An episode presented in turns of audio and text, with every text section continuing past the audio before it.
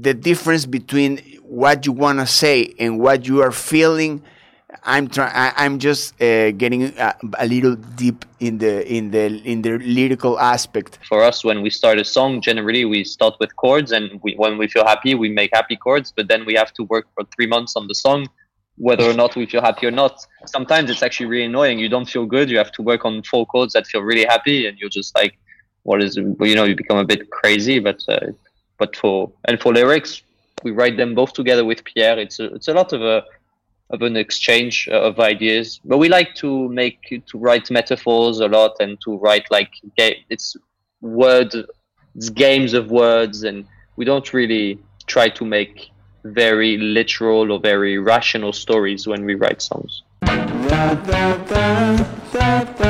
Este es el podcast de Ruidosa Caracola con Erick Mujica.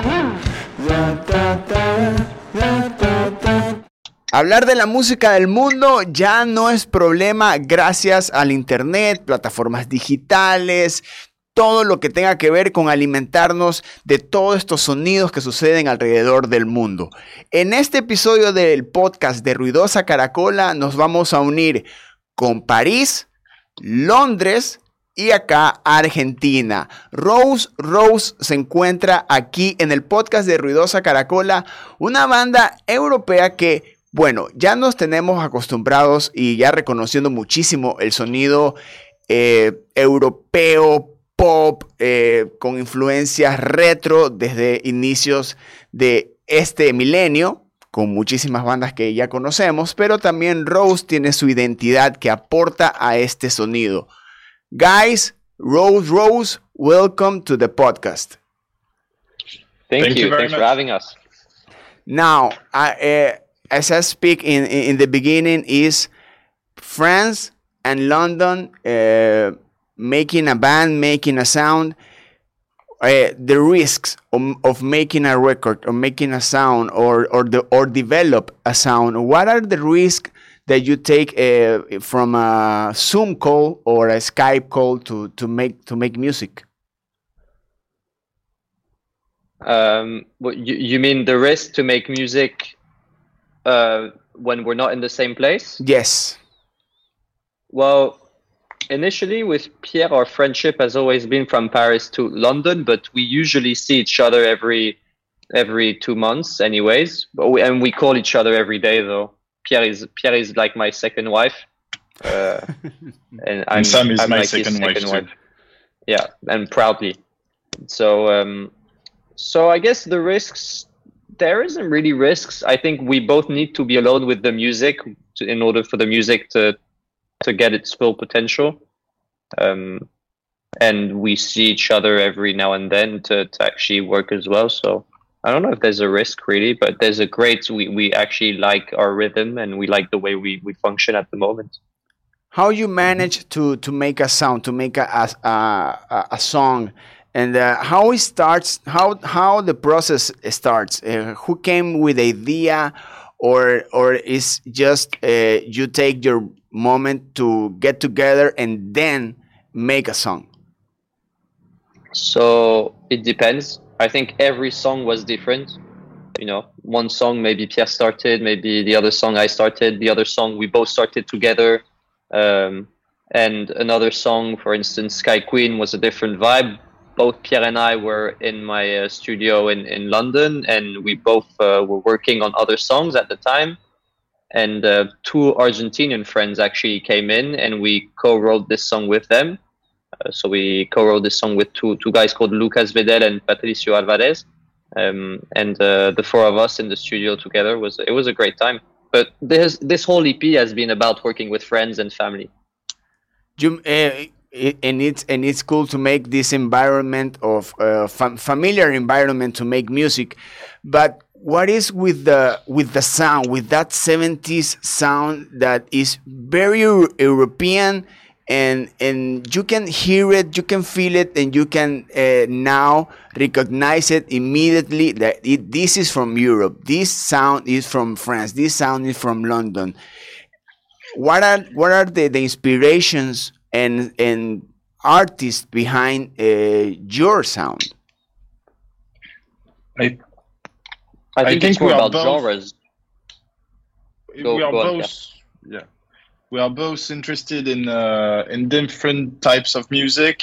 We are big fans of uh, the sound from the 70s, the 80s, and also all the um, electronic scene uh, that happened in France or in the UK uh, between the 90s and nowadays, and uh, and also the at this time the the French touch uh, bands were were big uh, big legends for for us, and that they inspired us a lot.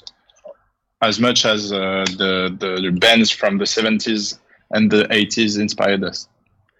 There's no no need exactly for for a band or for an artist to be influenced by uh, a, an artist that is from the same genre not you just don't need to hear electronic music uh, to be uh, influential by electronic music. You can also can hear yes. rock you can uh, hear pop you can hear um, funk. But in your music is that. I mean the guitars are so funky are so funky that it that it i think is the the, the element that uh, gives you that 70s mood. And uh, is that work in that way you you took uh, or you hear uh, any kinds of music that can bring something new or, or or brings that trademark to rose rose yeah, I mean, I think I think you're right in the sense where uh, each instrument gives Rose Rose maybe a different character, and each instrument is used as a as a way to introduce a different side to the to, to our project. Um, we try to to also introduce maybe maybe more rock patterns with a with the with the drums but i think the drums in general drum drumming has always been something that's been inspired from different styles you know uh, there's a lot of uh, hard rock groups which inspired themselves from uh, disco grooves and vice versa so i think uh, this discussion happens in music in general. As, as i'm hearing uh, your latest uh, ep i heard a very experimental travel. And uh, songs like like honeymoon that starts with this this beat that makes you think that it's gonna be a rock song and then it uh, starts to that evolution into this uh, upbeat lifting funky uh, sound uh, song uh, is how much you let yourself to experiment in in in in a song or you or or you let yourself and in, in the in the songs that makes you think that this song will be a single. In this song we can experiment and being part of the of the story of an ep or of an album. How you make yourself experiment in, in a way to make a evolution part of the of the record I think it depends really. It, it, it, but I, I feel like we just do the songs and it happens that they work together or not, and that we maybe think one song is good for a single or not. But to be honest, in the first reason why we did Honeymoon is because we wanted to do something that was a bit more uh, symphonical uh, with classical instruments and that answered to Sugar Hill. We wanted to. We started Honeymoon after we made Sugar Hill, which is uh, the first uh, the second song, sorry, in our EP, third song, and it allowed us to to create a continuity with Sugar Hill, and at the same time something that would break the EP, and then it would be able to like this we could be able to introduce the next song, which is Mustang, and the final song of the EP. Um, but Honeymoon, I think the most important thing for us is that it was the most cinematic song we made. So it's for mm. us a very uh, visual song, if that makes sense. And in terms of creativity, uh, we don't have the only barriers barriers we we have is that uh, we both like the the song we are making. We don't uh, stop when uh, the beat is different from uh, uh, what we did in the past. the only goal is that we both really enjoy making it.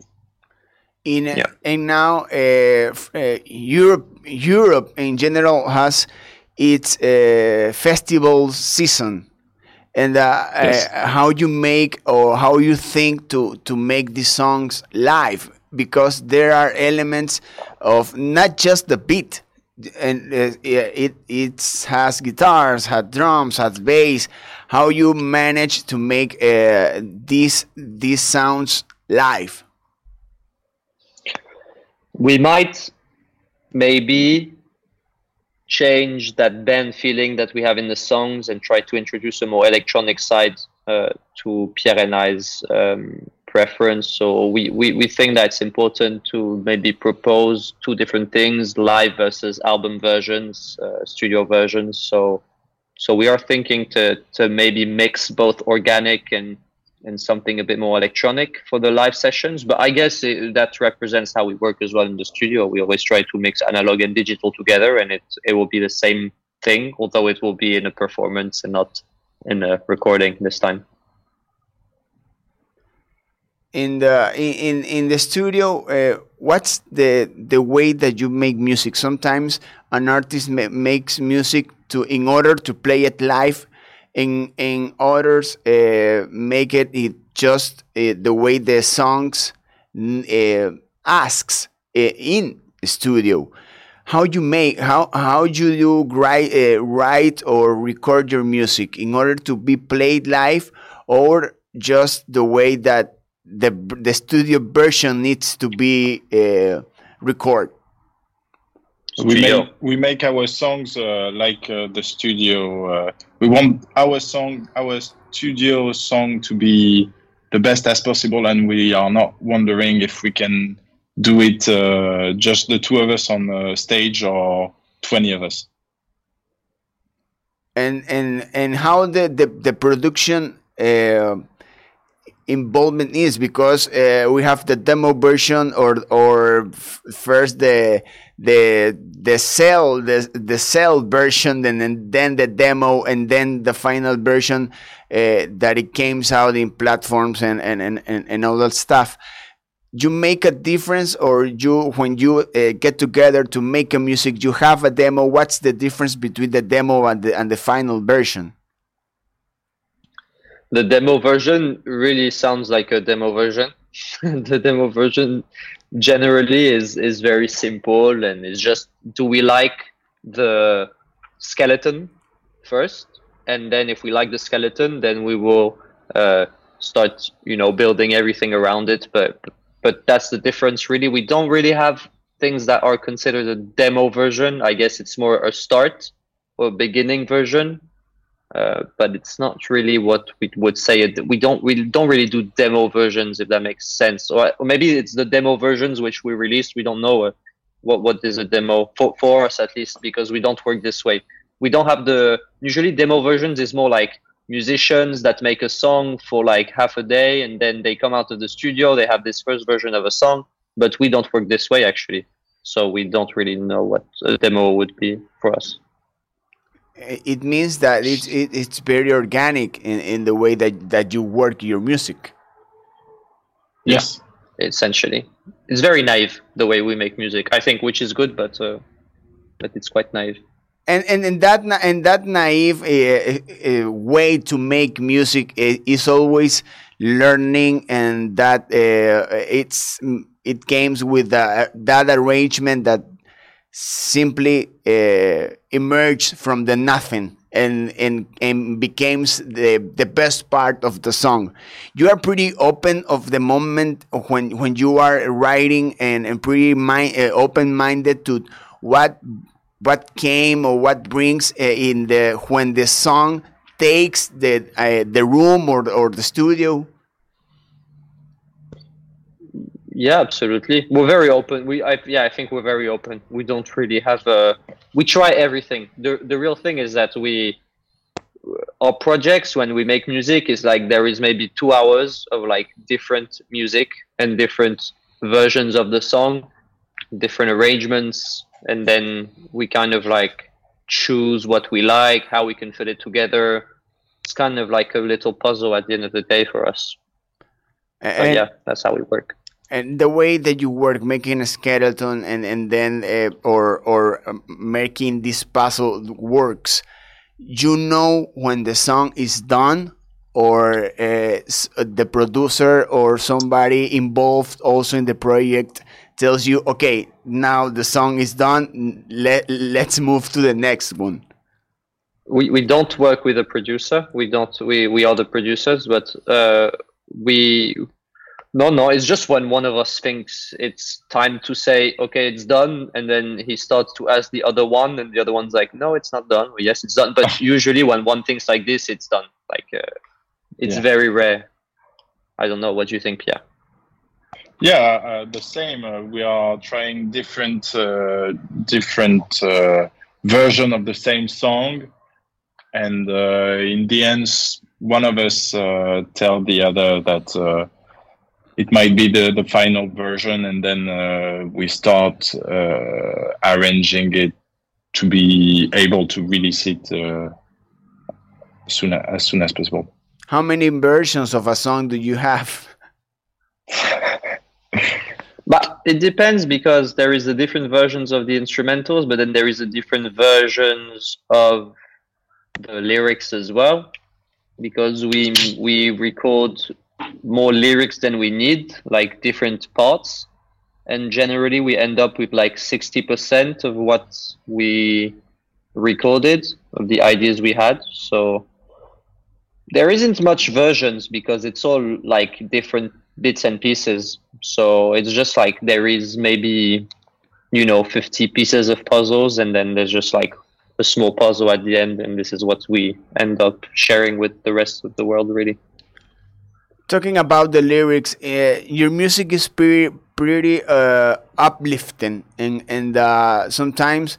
Uh, as, a, as an artist, you want to write the music for the the, the listener, for the, the fan, for the, the people that will uh, discover you, and uh, in, in a way that okay, Rose Rose is a band that make me uplift, but the difference between what you want to say and what you are feeling i'm trying i'm just uh, getting a, a little deep in the in the in the lyrical aspect but in in the way that your music sounds uplifting is in the way that you are feeling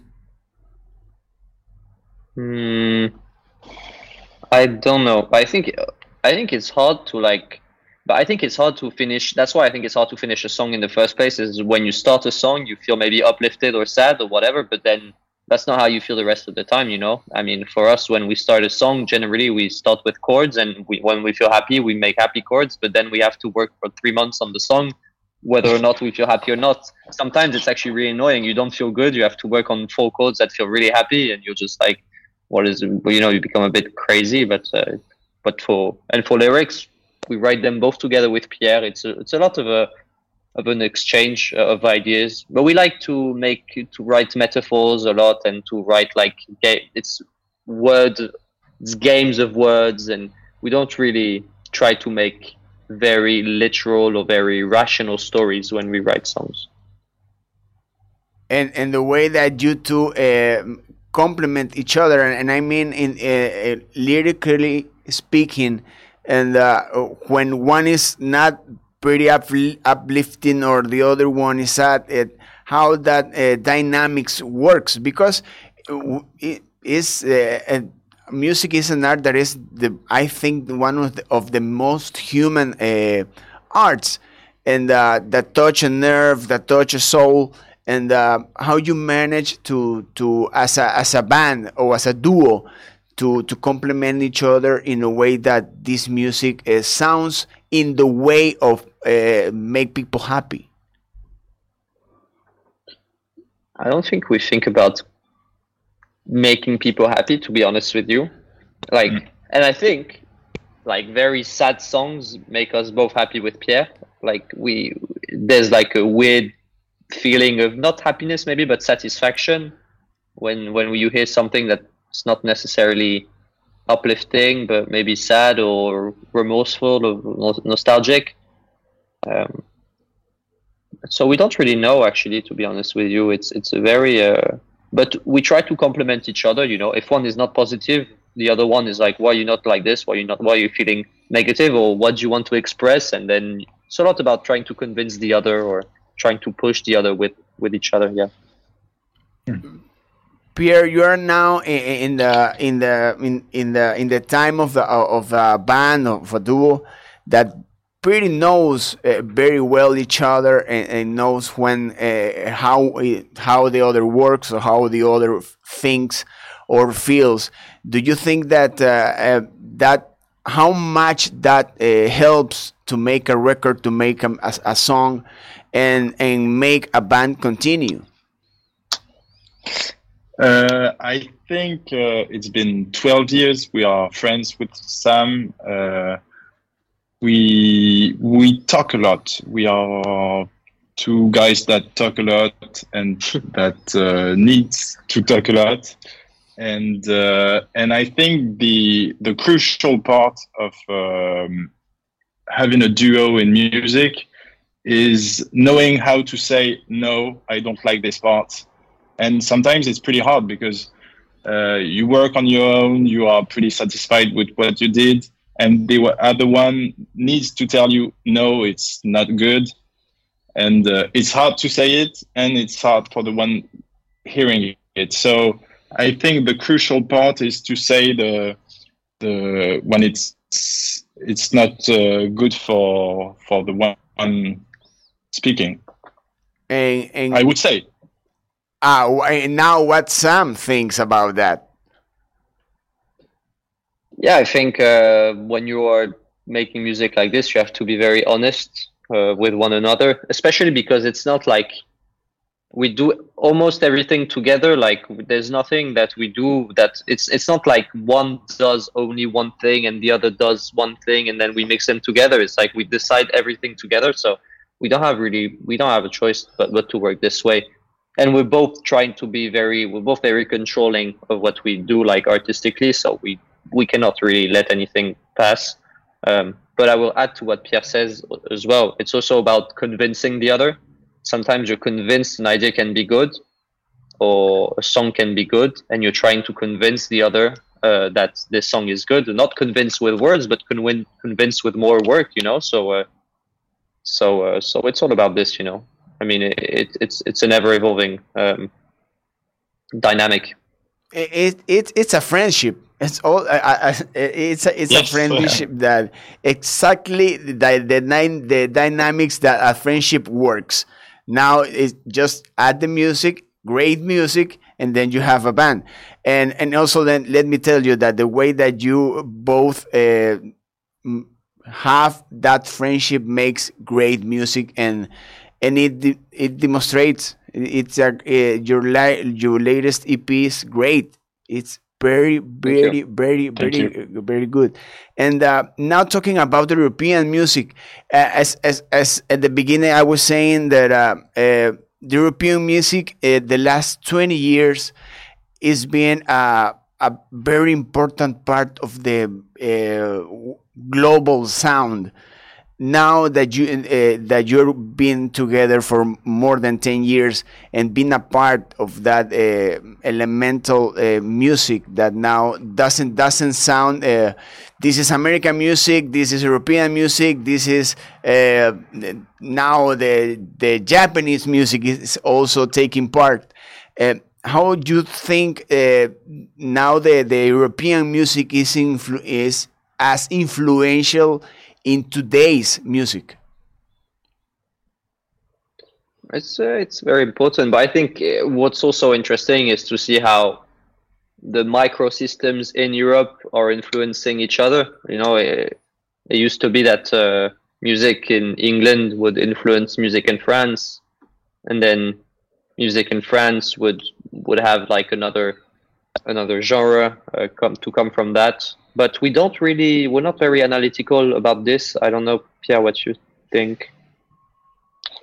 Yeah i think uh, nowadays uh, the the great part of music is that the you can hear music from all over the world whenever you want. And uh, like uh, reggaeton is a big thing for the rest of the world, and uh, and uh, rap music too, and all the the in exchange uh, between all this type of uh, music are interesting.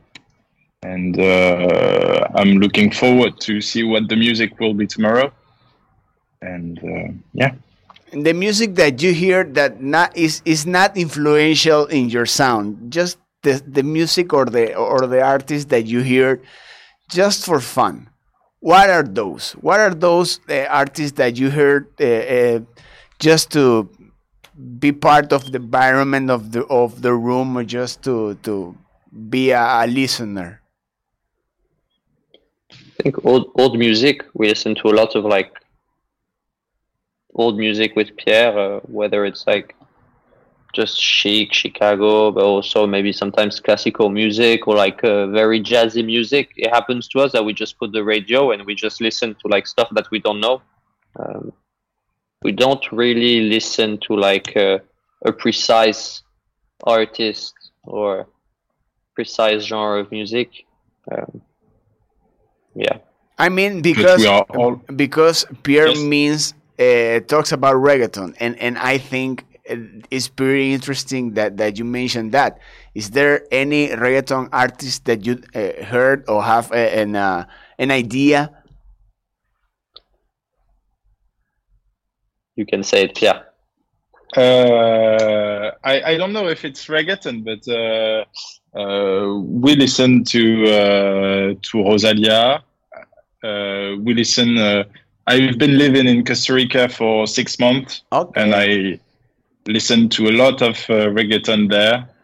Uh, it's a different uh, vibe. It's a different uh, way of partying, and uh, I feel I enjoyed it. And uh, but I don't, I don't feel like I we would be good as good as reggaeton artists to create reggaeton. So. So we keep to, to what we know best. Oh no, no, no. I just, I just meant, uh, just as, as a fan of music, what music uh, do you hear, and not in the way that the some in Oh. some way it will be influential in your sound. Oh yeah, yeah, yeah. But but but for sure, I think uh, I think uh, Rosalia for us is a great uh, great thing that showed us that we can listen to other stuff. Like uh, we Pierre and I both listen to very different things, but I think Rosalia is like one thing that is different from what we listen to, which we are very like impressed about, you know. But it's also like other artists like. Uh, maybe Kendrick Lamar, etc., which has nothing to do with what we do in terms of music, but at the same time, we're we are huge fans, you know. and also in uh, house music, techno music, uh, hip hop. Uh, we we listen to some of the other genres, and uh, we are not stubborn about disco electronic music.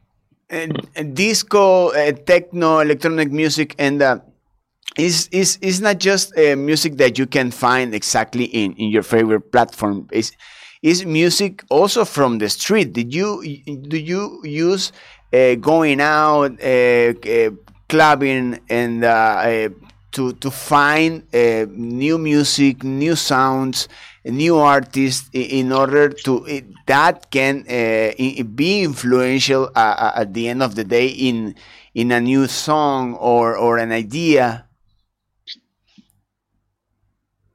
Yeah, Pierre, you can. Do you wanna?